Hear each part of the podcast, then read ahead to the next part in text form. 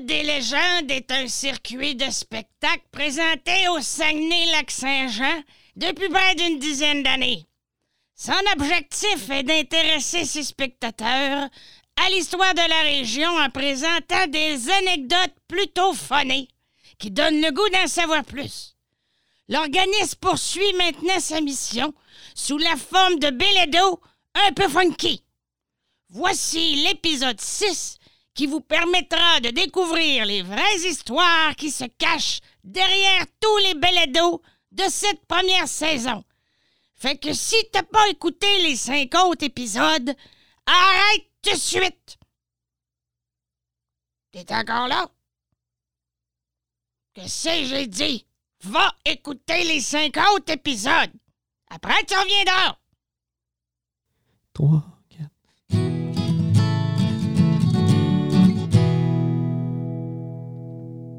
Ben, merci Linda pour euh, ton mot d'ouverture. Pas de problème, les gars, vous me rappellerez! Bye! Alors voilà, on est enfin rendu à l'épisode 6, l'épisode où on va expliquer certaines choses sur ce que vous avez pu entendre. Euh, on est présentement autour de la table, euh, moi et Hubert. Hubert qui est euh, un des auteurs euh, du balado. Allô? Allô, Hubert. et euh, autour de la table aussi, euh, on a Pierre-Yves Bédard. C'est un plaisir de travailler avec cette gang-là. Bonjour à François Lachance. Bonjour. Salut Christelle Gagnon-Tremblay. Allô? Salut Marie-Claude Tremblay. Bonjour! Et euh, bonjour à moi-même. Alors, donc, euh, on trouvait quand même important de jaser un petit peu du contenu euh, de tout ça. Je trouve ça le fun parce que ce qui me faisait triper quand j'étais jeune dans la radio, c'était les affaires humoristiques comme le zoo, la jungle. Euh, donc, je trouve qu'il y a un petit côté vintage à tout ça qui me fait bien rire. J'ai beaucoup aimé. Hubert, toi, qu'est-ce que tu en as pensé de l'expérience? Écoute, mon défi, c'était comme d'essayer d'embarquer dans ton univers parce que là, on s'entend que les, les balados, c'est beaucoup l'univers de, Jimmy. Puis de me retrouver là-dedans, de me dire, OK, là, je dois prendre l'univers de Jimmy, puis m'amuser à, à- jouer avec ces personnages, les faire parler, leur faire dire un peu des niaiseries, rester dans son, dans son style d'humour. Ben, c'était un beau défi pour moi. Puis en plus, ben, toutes les lectures qu'on a faites pour écrire les, les balados, moi, j'ai trouvé ça fascinant. là, le- le- le matériel que les municipalités nous envoyaient ou que tu m'envoyais à lire. J'ai trouvé ça super le fun. Puis j'étais comme, mon Dieu, qu'il s'en passe des affaires, puis que c'est le fun qu'on va pouvoir utiliser et expliquer. Mais ça fait longtemps, les garçons, que vous surfez dans le, le- le- le domaine des légendes. Vous avez une connaissance des légendes et des contes régionaux assez importante. Je pense que ça fait à peu près 15 ans que, que je fouille là-dedans. Fait que là, j'ai connu quand même pas mal d'affaires tripantes euh, qui se sont passées dans le coin. Le but aujourd'hui, c'est pas d'expliquer tant que ça, tout en détail, parce que, comme je parlais avec toi tantôt, Marie-Claude, ce qui est intéressant d'une légende, c'est qu'on se demande qu'est-ce qui est vrai et qu'est-ce qui est faux. Ouais, la part de vérité. Exactement. Alors, euh, mais je trouvais que euh, ça valait la peine qu'on prenne le temps de quand même parler de tout ça ensemble. Alors, c'est ce qu'on va faire dans les prochaines minutes. On se lance et on jase un peu tout ça. Ah, c'est dommage qu'on n'avait pas un petit jingle. je prendrais un nouveau petit jingle, genre. euh, Ouais. Ah, va chercher ta guitare, va chercher ta guitare, mon François. Oui, vous l'aurez remarqué que les petits jingles dans nos épisodes, euh, c'est un des comédiens qui s'amuse à gratouiller et nous. À Sylvain, oui, Sylvain, notre. 3, 4. Tu veux savoir ce qui est vrai? Écoute le prochain couplet. Tu veux savoir ce qui est vrai? Écoute le prochain couplet. Ah, Merci, Je suis un fan de Sylvain. merci à Sylvain. Toujours présent en studio, mais jamais vraiment là en même temps. Exactement. On se, on se dit, sûrement qu'il est dans le coin, à quelque part, puis il attend que quelque chose se passe. Euh, donc, euh, allons-y avec peut-être l'épisode 1. Épisode 1, qui on s'est euh, concentré sur le lac Saint-Jean. Parle-nous du document signé pour faire la traversée internationale du lac Saint-Jean. OK, ça c'est drôle parce que euh, tu m'avais envoyé la, la documentation sur euh, cette histoire-là de la chouette, là, un monstre marin et tout ça. Puis vraiment, dans le document, il parlait que dans la traversée du lac Saint-Jean, au début, là, les, premières, les premières éditions, il fallait signer absolument un document pour spécifier que on reviendrait pas contre la course si tout d'un coup on se faisait avaler par le méchant monstre. C'est quand même surprenant que le monde y croyait tellement jusqu'à mettre un document officiel dans l'inscription de la, la traversée du lac Saint-Jean. Ça m'a fait vraiment beaucoup rire. Puis même dans un des livres de, de Jacques Godbout, euh, L'île aux dragons, il avait vraiment écrit un passage dans son livre expliquant qu'il fallait que les nageurs signent ce document-là. Donc, euh, ça avait quand même marqué l'époque, ce monstre. l'histoire dit qu'il y a des nageurs qui n'ont pas signé. Hey, bonne question. J'ai pas été fouillé dans ce coin-là. Moi, j'aurais pas signé, en tout cas. T'aurais pas signé. Non, puis j'aurais pas nagé.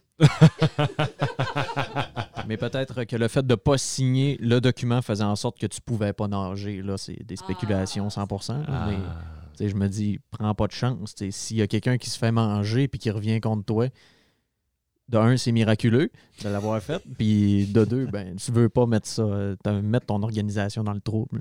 Mais Il y a quelque chose qui s'est passé, et, ça, c'est une rumeur qu'on entend souvent au lac Saint-Jean. Il y a bien du monde qui disent que Cousteau serait venu explorer les fonds marins du lac Saint-Jean et qu'il aurait vu des choses dont il n'a jamais voulu parler. Et ça, on entend ça depuis longtemps. Il aurait vu des brochets énormes, tout ça.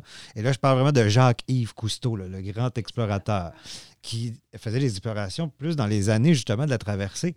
Et tu sais, je me dis, probablement qu'il vient de là, tu sais, tout ça, parce que je tiens à préciser que je suis vraiment pas un, historien. là. Je suis un, je suis un tripeux d'anecdotes. J'aime lire toutes les anecdotes. J'aime beaucoup lire les témoignages, tout ça.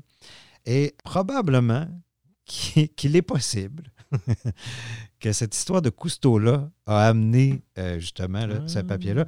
Et c'est vrai qu'il y a des gros brochets. Et présentement, là, j'entends des histoires de pêche de, de- de nos années actuelles. Il paraît qu'il faut que tu y ailles au bon moment de l'année. Les gros brochets, là, maintenant, ça se couche puis ça dort. C'est des histoires de pêche. Ah. Eh, parler avec des pêcheurs, vous allez triper.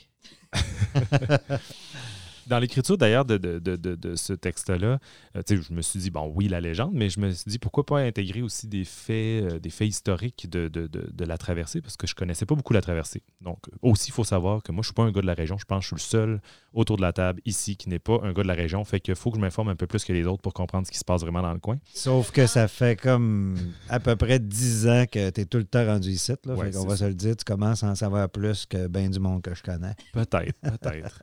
Mais c'est ça, en fouillant dans les historiques euh, de la traversée, je, suis tombé sur euh, justement cette femme, Greta Henderson, dans la quatrième édition euh, de la traversée, qui est la première femme qui a gagné, dans le fond, cette traversée. Donc, je trouvais ça vraiment intéressant de rajouter ce petit fait-là, parce que c'est quand même assez exceptionnel. Tu sais, à l'époque, là, on en remonte en 1954, là, si je ne me trompe pas. Là. Donc, on est quand même loin. Puis, j'étais surpris moi-même de voir que des femmes pouvaient participer à cette traversée-là, à cette époque-là. Parce qu'on s'entend que les, les- possibilités et les avancements de la femme, c'est arrivé quand même plus tard dans nos. Dans, dans Déjà nos- de se mettre en maillot.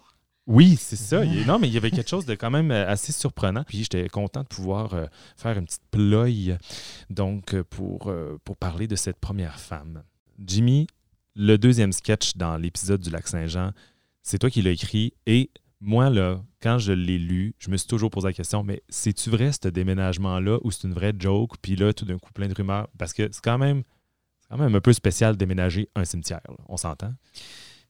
Euh, c'est des témoignages euh, de Saint-Stanislas que j'ai lus. Et euh, bon, là, tu lis toutes sortes d'histoires un peu funky, mais à un moment donné, tu arrives sur un monsieur qui raconte ça. Et ce qu'il a écrit, ça donne des frissons parce que lui, il était là ce soir-là, puis il a vécu vraiment quelque chose de malaisant. C'était comme tout le monde était surpris. Ce qui est dommage, c'est qu'on n'a pas assez de renseignements pour savoir ça faisait-tu longtemps, tout ça? D'où la discussion avec John Van Halen, où est-ce qu'on on se demande, mais tu sais, est-ce que ça, ça- elle a été enterrée l'hiver? Est-ce que c'est parce que le sol avait une certaine particularité? Blablabla. Euh, donc, euh, vraiment, une histoire. euh, et, et- et il faut savoir que John Van Halen, dans cette histoire-là et dans la plupart des épisodes, parle beaucoup de choses réelles. C'est lui qui apporte les, les choses les plus. euh, Il en dit des niaiseries. Mais des fois, il faut être attentif, il nous dit des choses pertinentes. oui, vraiment. Rock, rock, tout le monde. Salut, John. Matthew, Matthew, salut les gars. Je suis juste venu faire un petit tour ici pour vous dire que je ne mens jamais. C'est ce que je pensais. Merci, John. Excusez, euh, j'ai un show de lip sync tantôt dans un bar que je me souviens plus du nom, mais vous viendrez voir. J'ai hâte. Ce dont parle John Van Halen, c'est vraiment un phénomène qui a été observé. Et on peut aller euh, d'ailleurs euh, faire des recherches sur Internet très intéressantes sur les gens que leur corps ne se sont pas décomposés. Ooh. Oh! Wow! On a des effets spéciaux live. Épisode 2. Donc, on se transporte maintenant au Saguenay et ses environs. Hubert, peut-être expliquer pourquoi le curé disait aux jeunes que le diable pouvait surgir après minuit. Comment ça, pas à 11 heures? Comment ça, pas à 1 heure? Euh, c'est une question de couvre-feu, tout simplement. Oui, bien Eh sûr. oui. Ah oui, comment inciter les gens à ne pas veiller trop tard? Pour vrai, c'était une façon. le- les gens à l'époque, les jeunes à l'époque avaient peur vraiment du diable. là, tu sais. je veux dire, euh, si tu leur disais ça, tu avais de très bonnes chances que ton couvre-feu soit totalement respecté. Euh, Mais ou- j'enseigne au secondaire et je dois confirmer qu'ils ont plus peur du diable. Ah là là. Mais cette équipe-là, elle existe-tu, Jimmy, l'équipe de la caravane? Oui, en fait. euh, L'équipe de la caravane, euh, c'est vraiment pas basé sur rien qui a existé. C'est vraiment une fabulation de moi-même, mais le spectacle de la caravane en panne a été basé sur le fait qu'il y aurait eu une équipe d'inspection qui venait pour représenter le gouvernement et qui venait vérifier qu'est-ce qui se faisait. Parce que quand tu fais la lecture pendant des années d'anecdotes du coin, tu fais Ouf, il n'aurait pas fallu que le gouvernement sache ça. Oh, si, ça, c'était très illégal, tout ça. Donc, tu te dis, imagine que le gouvernement, à un moment donné, fait à ta peu. Là. Les autres sont loin, là, ils s'en permettent pas mal. On va envoyer du monde vérifier ce qu'ils font, cette gang-là. Euh, je pense que le gouvernement aurait eu un beau petit sac à anecdotes qui aurait pu euh, piger dedans et avoir beaucoup de plaisir. Et d'ailleurs, j'invite tout le monde qui sont curieux de- d'entendre la vraie fable de- du bal musette de Saint-Ambroise à aller sur Internet voir le vidéo YouTube de cette, euh, de cette légende. Le conteur est délicieux. Oui. Et, euh, et ça va vous donner vraiment la, la vraie, euh, la, vraie base de, de cette légende. Oui, mais malheureusement, son oncle, la personne dont tu parles, ne euh, mentionne pas l'histoire du couvre-feu de minuit. Euh, D'ailleurs, dans, les, dans la première version que tu m'avais envoyée, tu parlais pas de minuit, puis il a fallu que je te réexplique parce que son oncle a été, je pense, aussi ta base. euh, Parce que moi, ça a été ma première base, son oncle. En fait, je, je cherchais de l'information, puis j'étais comme, mon Dieu, je, je trouvais rien, ou du moins une partie de légende à chaque fois. Puis là, quand je suis tombé sur ce vidéo YouTube-là, j'ai Ouais. j'ai ri. Euh, Et, un euh, monsieur très coloré. euh, Oui. En fait, euh, moi, je dois vous dire que je l'ai écouté probablement 45 fois. Alors, son oncle, si tu écoutes mon podcast, euh, j'ai 45 views à moi tout seul de ton vidéo. On va maintenant parler de la pousseuse fantôme du parc des Laurentides. Quelle histoire. Eh oui. C'est ma préférée, hein? je vous le dis, là. Moi, c'est. Je me rappelle, j'ai remonté de nuit dans le parc des Laurentides pendant plusieurs années, euh, dans le temps de la route des mille une histoires. là. Puis je souhaitais tellement de la rencontrer. C'était mon rêve. Mais jamais venue parce que les fantômes n'existent pas.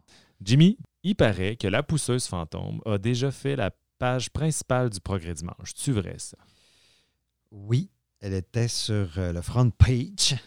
En Photo? fait, oui, en photo, mais ben, c'était une photo d'un fantôme. là. Étais-tu transluciole? Et elle était transluciole. Ce qui est arrivé, c'est que radio, euh, il y a une radio locale euh, qui a décidé de faire un concours. Que seriez-vous prêt à faire pour 15 000 Ou c'était peut-être 10 000 là. Euh, C'était dans les, années 90. Et il y a une dame de la région que elle, ce qu'elle était prête à faire pour 15 000 c'est que pendant un mois, son chum montait à l'étape. Puis juste avant d'arriver à l'étape, il a laissé genre à l'embranchement. Puis lui, il allait prendre un café à l'étape. Elle était déguisée en fantôme. Puis pendant une demi-heure, elle faisait la pousseuse fantôme. Puis quand les trocs s'arrêtaient, elle se sauvait dans le bois. Mais là, euh, la folie là-dedans, c'est que les troqueurs, euh, ils allaient à- anciennement chez Francinette. On se rappelle tous de Francinette. Et euh, Francinette était un restaurant du parc. Et il y a des jours, il y a un journaliste du programme dimanche qui a dû se déplacer parce que là, C'était fou, là. Là, les gens disaient C'est vrai, là. Il y a une pousseuse fantôme dans le parc, là, pendant un mois. Et là, ils ont récolté les témoignages de tout le monde. Et là, le journaliste, écoute, lui, il a fait, ben là, je, peu importe c'est quoi, il se passe de quoi dans le parc des Laurentides. Alors, imaginez à quel point cette légende-là a pogné les codes d'écoute dont elle avait besoin parce que là, le front page disait écoutez, on ne sait pas c'est quoi, mais il y a des gens qui sont prêts à jurer qu'ils ont vu une pousseuse fantôme dans le parc des Laurentides. Qu'elle a eu le 15 000 Ouais. Non, c'est pas elle qui a gagné. Moi, j'y- moi j'y aurais donné parce que j'adore cette légende. Mais euh, non, euh, il y, a- il y a eu beaucoup de problèmes hein, par rapport à ce, ce concours-là. Je vous compte pas ça, là, mais c'est bon qu'ils ont fait des choses un peu folles. D'ailleurs, il y a une gang qui a volé l'hymen à Maria au musée Louis Aymon de Péribonca. Euh, mais bref, quelle légende quand même surprenante et surtout euh, qui est connue à travers le monde au final. là. ça appartient tellement pas juste au lac Saint-Jean et au Saguenay, cette chose-là. Ça, c'est Oui. comme... Je voulais dire aussi que ce que John Van Halen raconte euh, sur la Bible, c'est- vraiment basé sur. euh, parce que Hubert, c'est toi qui as écrit ce bout-là, je Oui. pense. Et c'est vraiment basé sur le vrai extrait dans la Bible. Oui, oui, oui, c'est sûr, raconté à la sauce de John Van Halen, mais, mais, mais effectivement, c'est une des premières histoires, en fait, qui raconte un peu le canevas de base de cette légende-là. Si on Ah. regarde euh, le texte, comment qui est écrit, ben, tu sais, c'est pas très loin de la légende d'aujourd'hui. Donc, on s'entend que euh, on, on s'approprie des choses année après année, et voilà, ça se transforme jusqu'à une pousseuse, mais tu sais, Philippe l'apôtre, ben, c'est ça, c'est l'ancêtre de la pousseuse. Bravo, En Philippe. tout cas, on pense que c'est l'ancêtre de la pousseuse. Passons à l'épisode 3. Alors, à Sainte-Monique, euh, Hubert, qui est Joseph Larouche? Ah mon Dieu, quel personnage euh, un peu flamboyant de Sainte-Monique. Ben, en fait, c'est- un habitant de Sainte-Monique, euh, dans, dans les premiers colonisateurs du village. Et euh, Joseph Larouche était, on va dire, quelqu'un qui osait faire les choses différemment. Euh, dans le sketch, quand même bien décrit que les ours envahissent bien la place. Mais c'est vrai, il y avait vraiment des écrits qu'on retrouvait dans, dans les livres d'histoire de Sainte-Monique où il disait que les ours rentraient dans le village, rentraient dans les maisons des gens pour aller chercher la nourriture et tout ça. Donc, quand même, il y avait un petit danger à Sainte-Monique. Ça donnait un peu la frousse. Tu, tu te réveilles, tu tournes sur le côté, tu penses que c'est Chéri qui est de- de- sur le côté du lit. Et finalement, c'est quelqu'un qui fait. Tu te dis peut-être qu'il faudrait que je fasse attention ou trouver une façon de, de pouvoir les empêcher de rentrer chez moi. Et cet homme, Joseph Larouche, a vraiment construit un camp avec une toute petite porte et une toute petite fenêtre pour, euh, pour empêcher les ours de rentrer. Et ça avait l'air de fonctionner. Pour qu'on le rapporte dans un livre d'histoire, c'est que ça devait euh, marquer l'imaginaire des gens à l'époque. Vraiment. En tout cas, moi, c'est un peu mon idole. Mais est-ce que c'est le seul à avoir construit un camp euh, de la sorte ou ça, a vraiment, ou ça marchait tellement bien qu'il y a du y a monde de Sainte-Monique Non, il n'y a pas d'école de mode. Mais euh, par contre, quand tu, il y a beaucoup de lectures que tu fais qui viennent de l'adaptation des premiers arrivants à la zone sauvage. Là. Ils arrivaient, puis écoute, oui, les ours, mais plein d'autres affaires, là, c'était compliqué. C'est sûr que, tu sais, la chose qu'on voit le plus, c'est les insectes. Les insectes, là, à un moment donné, là, euh, je, je lisais euh, justement dernièrement là, sur euh, l'arrivée des gens euh, au début, je pense, de Saint-Fulgence. Oui, c'est ça. Au début de Saint-Fulgence. Et, et les animaux mouraient de piqûres de moustiques. Et les enfants, là, les bébés, là, ben, ils ne savaient plus comment Les protéger. les protéger. Ouais. Ça devenait très difficile à gérer et ça devenait presque un des premiers problèmes à régler en arrivant. Tu te dis, ben oui, mais il y a bien de la mouche. Ça, la- ça devait avoir aucun sens là, parce que on le sait, là, quand on va. Moi, j'aurais pas survécu, c'est sûr. Moindrement en forêt, c'est le- c'est- c'est- c'est- Ouais, fou, c'est ça. Oui, puis je pense qu'on a aussi de la misère à s'imaginer que quand eux sont arrivés, là, il y avait que dalle. Rien. C'était des arbres, c'était des marais, c'était. Et là, eux autres, il fallait qu'ils se créent une terre, il fallait qu'ils défrichent, il fallait que. Hey, c'est- moyennement quelque chose. Tu arrives là, tu pas de terrain, il faut que tu te crées, il faut que tu ailles une maison. Tu pas de maison, là. Tu habites dans une petite tente pour Yeah, commencer. Hey, écoute, c'est rough, là. On- personne ne vit ça, puis personne ne va le vivre, là, à moins que tu décides d'aller t'exporter dans le Grand Nord, puis que tu décides de faire ta vie là-bas avec rien. Mais Il n'y a pas de moustiques là-bas. Ah, c'est vrai, effectivement. Ouais. Mais euh, t'as t'as quand même des ours, peut-être des ours polaires, Ah! des, des- des autres trucs qui peuvent. Euh, on va y revenir dans la saison 2, mais il y a déjà eu un ours polaire qui est descendu du pôle Nord jusqu'à Péribonca. Et ça, ça va être intéressant. Oh. Est-ce qu'il y a vraiment eu une invasion de sauterelles? Ça a été répertorié, ça? Yo! Vraiment. Écoute, c'est que il y en a eu plusieurs. C'est vraiment pas seulement à Sainte-Monique. D'ailleurs, C'est pas une évasion de sauterelles, c'est des évasions. oui, il y en a eu plusieurs. À, à Dolbeau-Mistassini, d'ailleurs, il y en a eu une à un moment donné, euh, je ne sais plus si c'était à la. Ça devait pas être à la Sainte-Catherine ou quelque chose, mais en tout cas, je sais qu'il y avait un genre de défilé, puis les gens tiraient des bonbons euh, pendant le défilé. Tu sais, anciennement. Peut-être la mi-carême parce que c'est quand même plus au mois de printemps. le mois de printemps. Et à un moment donné, euh, le monde tirait des bonbons, puis ils sont arrivés dans une zone où est-ce qu'il y avait tellement de sauterelles que là, il y avait des bonbons, mais des sauterelles. Et à un moment donné, il y avait tellement de sauterelles que les enfants attrapaient plein de sauterelles, mais c'était des nuages et des Euh. nuages de sauterelles que, euh, qui se sont retrouvés dans le défilé. D'après moi, pour, au niveau des effets spéciaux, tu te dis, ouais, OK, c'est bon. On a atteint quelque chose. Mais euh, vraiment, oui. Et après ça, ben, j'ai lu que euh, vraiment dans plusieurs endroits, invasion de sauterelles, invasion de sauterelles. Si vous voulez voir des images, euh, c'est vrai ce que John Van Halen nous conseille dans la capsule. Euh, on peut taper sur Internet invasion de criquets. Je pense que invasion de criquets. Ouais, c'est ça, exactement. Et là, vous devriez en avoir plein les yeux. Mais c'est vrai que les curés, ils allaient bénir les champs, ils venaient bénir, puis ils lançaient de l'eau bénite sur les insectes Dans à le but de dans faire le but de partir faire les fuir. sauterelles. Ah oui, puis c'est répertorié dans, dans- dans toutes les archives. Là. Souvent, c'est pas la, la seule archive qu'on a découvert qui, qui disait ça. là. On a- il y en avait à Saint-Fulgence qu'on en a trouvé, puis je trouve qu'on fouille à d'autres places dans les petits villages, n'importe partout. Le curé, sa job, c'était d'essayer d'empêcher que les invasions de sauterelles et de bébites euh, viennent, euh, viennent foutre un peu le bordel dans le village pour les récoltes. Mais c'était une des plaies d'Égypte, hein, c'est pour ça. Ah, ça devait être pour ça. Il devait se dire qu'il y avait une efficacité Et combien aussi de curés euh, ont arrêté euh, de grands feux qui s'en venaient vers un village? Euh, ça, ça arrivait souvent. À Mistassini, dans, le, dans la zone des pères trappistes, il y avait le père Alban qui était arrivé avec une chaudière d'eau. Il avait lancé sa chaudière, il avait fait une prière et le feu avait reviré de bord pour de vrai. Bon, est-ce que c'est le vent qui a viré? Probablement. C'est Mais- un heureux hasard. c'est- écoute, moi, avoir été là, je me serais senti vraiment le plus puissant des là. Et je pense que, euh, Jean-Paul, toi, tu as déjà bu de l'eau bénite pour guérir de certains maux. Oh oui, euh, je suis un, un fervent de, de l'eau bénite. Hein, Lucie? C'est beau, mon Jean-Paul.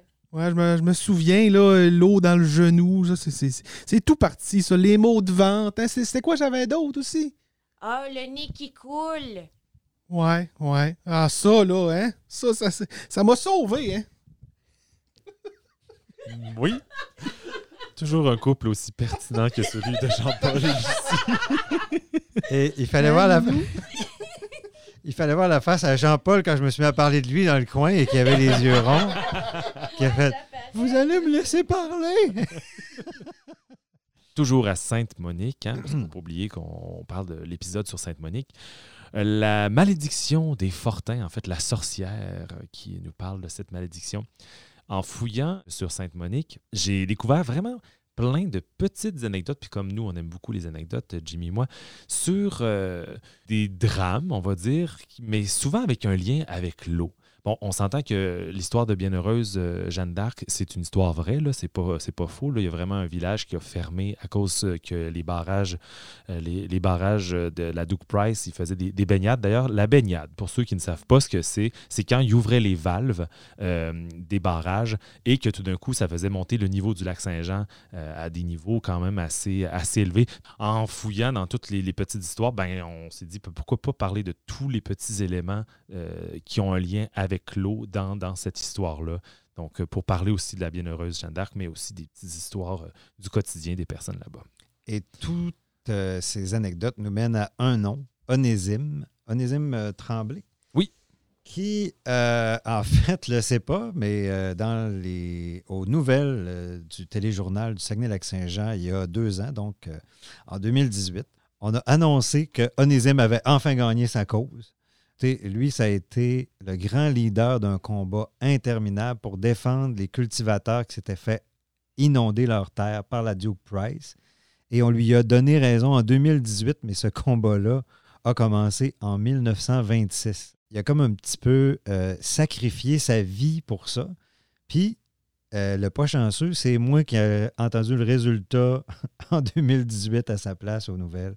Donc, euh, ben, bravo, parce que c'était pas facile. Quand, je vous conseille vraiment d'aller lire cette histoire-là. C'est très intéressant Et c'est triste aussi. et triste. Parce Oui. que les premiers colons qui sont arrivés là, qui ont développé euh, Jeanne d'Arc, on s'entend, tu sais, quand on parlait tantôt de l'arrivée, t'arrives, il n'y a rien. Tu... Et là, tu es là, tu as travaillé comme un forcené, tu es rendu avec une terre, tu es rendu avec une maison, tu es rendu avec. Tu tu fais pousser tout.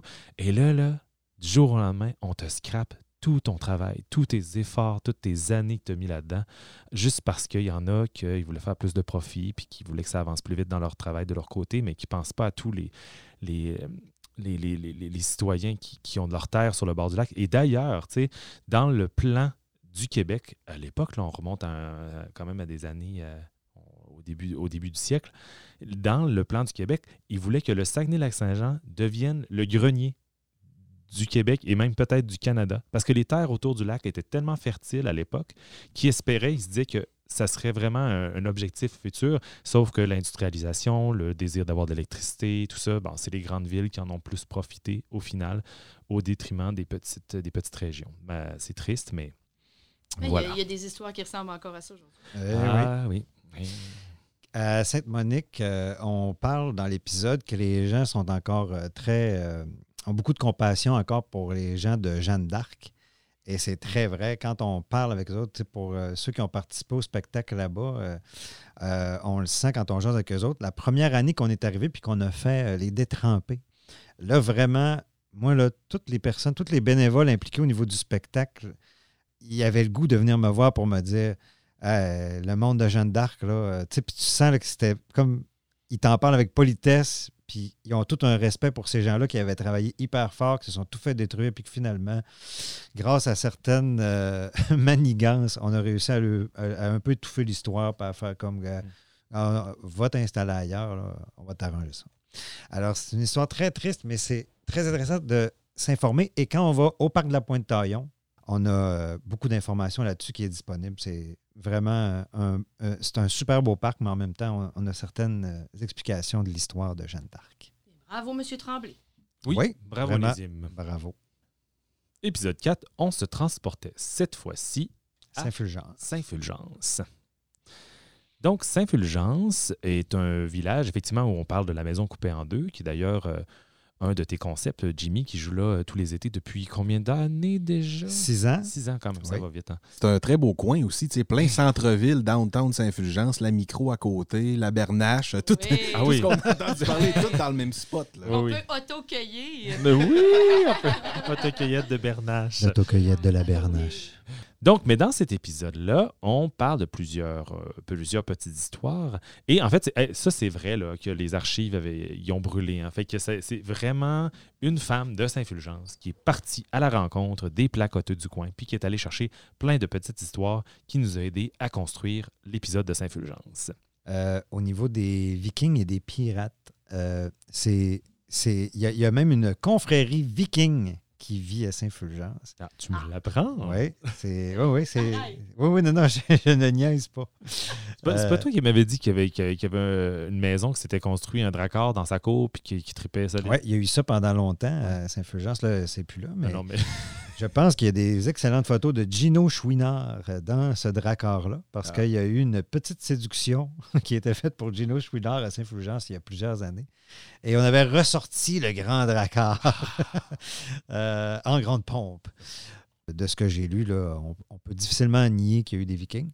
Moi, je trouve que ça rend Saint-Fulgence euh, très, très euh, romantique, tout ça. Ah, puis c'est- dommage parce qu'il y y a étrangement ce petit village-là, il y a bien d'autres légendes très intéressantes qu'on aurait pu développer aussi. Vraiment. Tu sais, le petit Ernest, là, qui, Oui. qui, est- qui est un fantôme. Et, euh, Ben, juste euh, quand on a demandé euh, d'avoir un, un bilan de recherche sur Saint-Fulgence, tu te rappelles, on a reçu ça, c'était une liste d'épiceries de stock hyper intéressant. Puis, à un moment donné, tu m'as repris sur mon écriture en me disant, écoute, euh, il me semble que cet épisode-là ressemble pas aux autres. Il y a trop de. C'est trop comme une liste d'épiceries. Je fais, ouais, mais ils ont tellement de stock, il faudra en placer le plus possible. Mais euh, connaissant Saint-Fulgence, d'après moi, ils nous rachètent un épisode pour l'autre saison. ne serait-ce que pour Ernest. Euh, oui, le Ben petit là, ben, Ernest, on- juste moi, là, tu viens de me Ben dire, oui. ah, une histoire d'un petit fantôme, je suis comme, je veux la connaître. oui, Ah, c'est ça. Ah, si vous êtes curieux, là, on vous invite à aller visiter le village puis aller poser les questions vous-même. là. On ne dira pas tout ici quand même. Dans l'histoire euh, numéro 2, les deux gars ont-ils existé, Hubert? Oui, Delphis et Damas ont existé. D'ailleurs, c'était une grande famille là-bas. euh, C'est des, des cimards. D'ailleurs, il y a beaucoup de cimards à Saint-Fulgence. hein, Ouais. Soyez pas surpris. Et euh, Delphis et Damas étaient deux frères qui euh, s'occupaient du quai de Saint-Fulgence. Et, euh, et d'ailleurs, qui était un quai très, très particulier parce que euh, le quai était vivant seulement lorsque la marée était haute. Sinon, c'était un quai qui était dans le vide. Donc, il n'y avait pas d'eau du tout au. Fait qu'est-ce qui se passait, c'est quand les gens venaient charger le- les, bateaux, les goélettes, ben, il, était dans, il, était, il y avait un temps limité. C'était fallait charger le bateau vraiment vite parce qu'il fallait s'assurer qu'il puisse quitter le quai avant que l'eau descende. Fait que euh, c'est, euh, euh, Jessica qui s'occupe là-bas de, de- des activités culturelles qui m'expliquait que c'était, sportif remplir les bateaux à Saint-Fulgence. Fallait, tu sais, quand il disait qu'il rentrait 40 cordes, il rentrait 40 cordes, il fallait que ça y aille au toast. Oh oui, oui, c'était, Incroyable. ben oui, c'est vraiment incroyable. Puis ces deux gars, justement, avaient une goélette qui remplissait et c'est eux qui s'occupaient aussi du quai.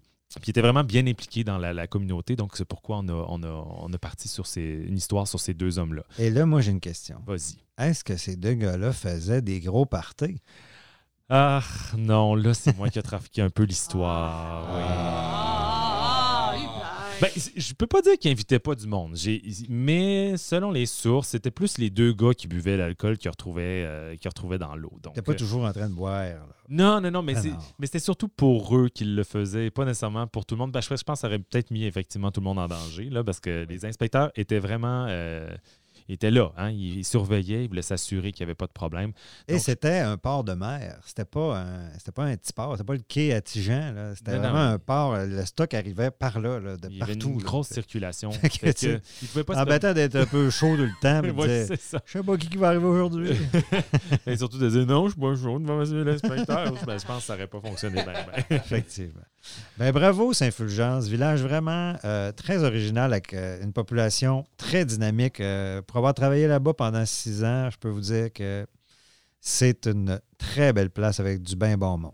Oui. Non, c'était chouchou. Non. Donc, on passe à notre dernier épisode de notre première saison avec Saint-Prime. L'histoire du curé, ça doit être vrai, on s'en doute, mais la sœur qui dénonce le drame, est-ce que c'est vraiment une sœur qui est allée dénoncer euh, ce curé-là? Ça aurait été le fun d'avoir une vraie sœur, Julie. femme. Oui, une femme qui est là, qui prend les devants et qui se dit Hey, tu nous en passeras pas une. Mais non, sœur Juliette n'existe pas. Ben, je dis pas, je dis pas, il y avait un couvent quand même des sœurs du Bon Conseil à Saint-Prime. Donc peut-être qu'il y avait une sœur qui s'appelait sœur Juliette. Là, on peut, je peux pas dire que ça s'est pas existé. Mais la sœur Juliette qu'on entend dans les, dans, dans les aventures n'existe pas. Mais le curé, oui, et Élie Saint-Hilaire, qui s'est vraiment levé dans la foule pour crier. C'est pour ça que la phrase est un peu euh, casse tienne. Hein? Tu, euh, tu sais, tu dis, je parlerai pas de même dans la vie. Mais ce gars-là s'était levé dans la foule pour crier ça au curé, ce qui avait d'ailleurs fait pomper le curé solide.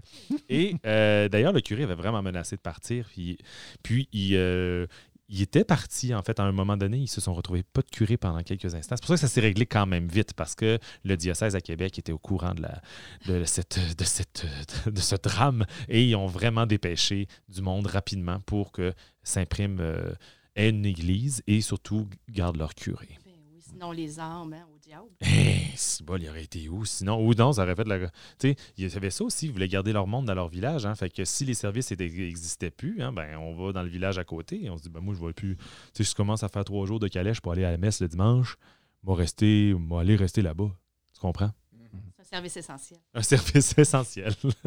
François, euh, toi, tu viens de Saint-Prime? Oui, je viens, euh, je suis originaire de Saint-Prime. Puis, euh, est-ce que euh, à Saint-Prime, euh, toi, tu avais entendu parler de choses étranges qui sont arrivées là-bas? Écoute, des choses étranges, Pas vraiment. Il y a une, belle anecdote, par contre, d'Élie avec Élie Saint-Hilaire, qui, si je me trompe pas, je m'avance dans quelque chose dont je suis peut-être pas 100% certain, mais je pense que je pense qu'on en parle dans les, dans les capsules historiques du 150e de, de la municipalité. Élie Saint-Hilaire serait enterré à Saint-Prime, euh, tout près, euh, devant l'église en fait, au moment de la reconstruction de l'église ou au moment d'un déménagement quelconque. Qui aurait oublié la tombe d'Élie Saint-Hilaire, puis elle serait comme restée là euh, pendant... comme je vous dis, là, je m'avance sur un terrain, quelque chose, mais je sais qu'il y a une histoire avec euh, la tombe euh, d'Élie Saint-Hilaire qui aurait été oubliée quelque part euh, à Saint-Prime pendant un déménagement ou une reconstruction, une relocalisation. Peut-être que- en dessous de l'épicerie La Chance. Non, je penserais pas. Ouais, petite parenthèse, épicerie La Chance à Saint-Prime, c'est le papa qui a l'épicerie, le papa de François. Donc, c'est pour ça qu'on fait un Publicité gratuite. Oui! Mais je, je pense que ton histoire est peut-être vraie. En fait, il faut savoir que dans un podcast sur les légendes, là, on, peut, on est vraiment en open mic. là. Tu peux y aller avec toutes tes petites histoires. là. un peu fofolles. Euh, mais est-ce que le curé, euh, El, Elzéar, Elzéar au clair. Elzéar Auclair, Oui. elle dit Toi, moi, Élie Saint-Hilaire, tu t'es tellement opposé, moi, t'en- moi, t'enterrer juste en avant de mon église pour que tu la regardes tout le temps de ta mort. tu sais. Ah! Les curés méchants. Ben oui, c'était même pas un gentil curé, non. Ouais, c'est ça, non, curé ordinaire. Ça, c'était vraiment de la fabulation. Oui, oui, parce que on est dans un autre univers. là. Euh, Et à Saint-Prime, euh, il y a un endroit qui s'appelle euh, aussi euh, le Bois du Curé, qui est situé euh, pas trop loin du, euh, pas trop loin de l'église, justement, là, de l'autre côté euh, de la route principale. là. si vous avancez vers les centres euh, des loisirs, là, juste derrière là, il y a un bois qui s'appelle le Bois du Curé, parce qu'il y a un curé qui voulait, euh, qui voulait vraiment que ça soit que ça reste une place euh, conservée vraiment, là, qu'on garde ça intact. pour les Puis- curés. Euh, peut-être pas, nécessaire- peut-être pas nécessairement pour les curés, mais pour la, Pour pour, la popula- pour population en général. Puis euh, pendant certaines années, euh, c'était vraiment aménagé. Puis il y avait des petits tableaux euh, comme d'interprétation, puis tout ça. Le, le Ah. bois existe encore, mais euh, l'aménagement qui avait été fait de tout ça, euh, malheureusement, n'est plus. Ben, Peut-être, François, ce que tu viens de nous dire là va semer une graine dans la tête de quelqu'un et quelqu'un va vouloir refaire un, un petit boisé comme à l'époque. On sait pas, on dit des choses ici, mais on sait pas où ce que ça sera. Effectivement. Je voudrais peut-être dire quelque chose sur euh, le public à Saint-Prime. euh, Ah oui. meilleur public au monde. Ever. Moi, euh, tu sais, la caravane en panne, c'est funky. On débarque à des places, puis on vit des aventures à chaque fois. On sait jamais trop comment ça va virer. C'est toujours un peu le bordel, et c'est correct. C'est ça, c'est l'esprit de la caravane. Et c'est assez rare qu'on sort de d'une caravane puis qu'on n'a pas quelque chose à se raconter parce que, bon, c'est en plein air, on débarque d'un parc, on débarque dans une cour d'école. La caravane, elle tombe en panne partout. Mais moi, j'arrive à Saint-Prime il y a deux, trois ans pour écouter la caravane là-bas et il y a comme 300 spectateurs. Puis là, je fais, oh, OK, 300. Hmm, ça, va, ça va être difficile. Sûrement que ça va être difficile. Et là, je m'assois et pendant le 50 minutes du show, on n'entend pas une personne qui dérange. On est dans un moment là, euh, que moi, je vais me rappeler toute ma vie parce que pour euh, faire beaucoup de théâtre à l'extérieur, c'est très rare qu'on voit ça. Et je suis parti de là en me disant OK, s'imprime maintenant dans mon cahier des meilleurs publics. Tu es dans le top. Bon, c'était chouchou? Non. Quelque chose dans leur fromage. Ouais. Et Et il y le a- fromage. Il y a, il y a une, je vais dire une légende pour, euh, pour compléter euh, dans, le, thème, mais il y a une légende qui dit qu'il y aurait encore euh, des esprits d'anciennes religieuses qui euh, entraient le couvent et que par certains moments, on peut voir passer une ombre qui euh, traverse euh, une porte pour retourner comme dans, euh, dans la, la vieille partie du couvent où il y avait, euh, où il y avait leur Je quartier et entendu, tout ça. Moi aussi, celle-là. Merci Sœur pour Juliette? mon sommeil. Sœur Juliette, Sœur Juliette qui Ah, marche. ouais. J'adore. Est-ce que c'est vrai l'histoire de la reine qui ça, s'approvisionne euh, Oui. de fromage perron? Ça, c'est vrai? Oui. Ok. 100 J'ai- Oui. Je euh, pensais vraiment que c'était un gag. Non, c'est pas, c'est Je pas un gag. Non, non, non. Elle fait vraiment venir des badges de fromage Perron. Ben, sûrement, elle est encore en vie. C'est pas du. euh, par contre, c'est pas le fromage frais, mais, euh, Mais non. les fromages. non, mais. euh, Disons que ça prendrait un peu de temps. Ouais, c'est ça. Avec la- non, mais C'est squeak, squeak. Non, c'est ça. Rendu là, il fait comme. mais oui, c'est vrai. Puis euh, même, euh, tu sais, c'est- c'est niaiseux, mais tu sais, c'est quelque chose qu'on entendait parler euh, plus jeune. Tu sais, hey, la, la reine, Hey, là, ouais. elle commande du fromage perron. Puis c'est quelque chose. Puis tu sais, c'est niaiseux, mais quand t'es jeune, tu te fais comme. Tu te bâtis comme une petite fierté autour Ah. du fait que la reine, elle commande du fromage de chez vous. Euh, la maison de la pierre. Ah, Euh, Quelle histoire passionnante, pareil. Est-ce vraiment la seule maison qui a survécu au grand feu ou c'était une attrape? Ça fait un peu penser à la petite Maison Blanche. Ouais, la petite Ouais, oui, oui, la petite ouais, Maison Blanche ça. à Saguenay, ouais. Est-ce que c'était la seule? C'était la seule. Hmm. Tout a brûlé sauf cette maison-là. C'est assez surprenant quand même. Euh, tu sais, tu te dis, euh, quelle est la chance que la seule maison qui va rester, c'est la maison du gars qui est venu fonder Saint-Prime? C'est comme, là, des fois, tu as un petit frisson de se pourrait-il que Dieu existe? J'avais oublié qu'on avait l'effet sonore. Euh, boy, eh boy. Et cette maison-là se retrouve encore euh, aujourd'hui Oui. dans le village. Oui, on peut euh, très facilement l'identifier. Elle a pas. euh, tu sais, m- moi, je viens de là, fait que je sais c'est à laquelle. là. Oui. Mais il n'est pas écrit en avant maison de François Lapierre. Mais par contre, euh, sur le chemin principal? Ou sur le chemin principal. Ah ouais. ouais? Hey, je vais C'est être plus lequel? curieux quand je passe, moi, parce que je passe tout le temps par là. Puis je... C'est. euh, C'est celle-là qui a pas brûlé, voyons! La seule qui n'a pas de noir dessus. c'est pas. de- Dans ce texte-là, par contre, il y a, dans les archives que Saint-Prime nous a envoyées, il y avait plein de petites phrases. Bon, je ne vous les nommerai pas toutes, là, les phrases, hein, mais on a pigé dans plein de phrases des gens qui avaient dit à l'époque, qui avaient commenté la, situation et se retrouvent dans le sketch. Donc, on vous laisse un peu euh, fouiller ou vous faire une tête. Ah, ça serait-tu cette phrase-là qu'il aurait dit? Mais voilà, il y a des petites choses très, très euh, sympathiques qu'on a été capable d'injecter ici et là dans les répliques. Alors voilà, ben merci d'être resté euh, toute la gang euh, en cette fin Hey. d'après-midi pour euh, faire euh, cette petite discussion. En fait, Euh, merci d'avoir prêté votre voix à Vraiment. ce petit projet. Ah, ça fait plaisir! Ah, Linda est de retour! Merci aux trois municipalités qui ont bien voulu participer à cette première saison, Saint-Prime, Sainte-Monique et Saint-Fulgence. Merci au Conseil des arts euh, du Canada qui a vraiment euh, fait en sorte qu'on a pu faire euh, une première saison de tout ça. Sans eux, on ne pouvait pas. Euh, merci à toutes les personnes qui ont participé aux recherches. Euh, Il y a des gens Oui. quand même qui ont, dont le père euh, De François. François.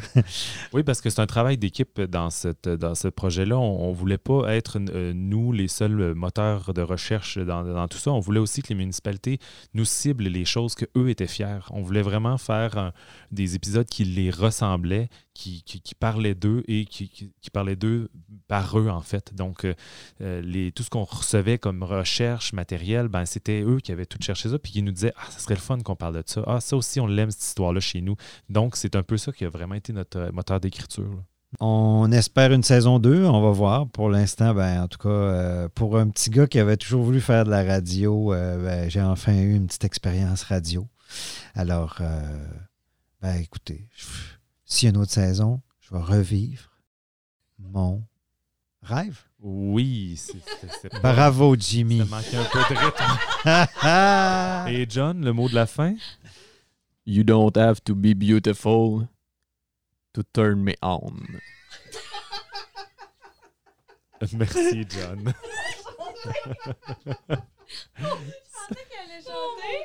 OK, tout le monde, bye-bye. Alors, c'était La route des légendes? Le balado. Toi? Ce projet a été rendu possible grâce au soutien financier du Conseil des arts du Canada ainsi que Radio-Canada. La route des légendes, le balado, est une réalisation de Jimmy Doucette et Hubert Bolduc. Merci à nos précieux collaborateurs Pierre-Yves Bédard, François Lachance, Christelle Gagnon-Tremblay et Marie-Claude Tremblay.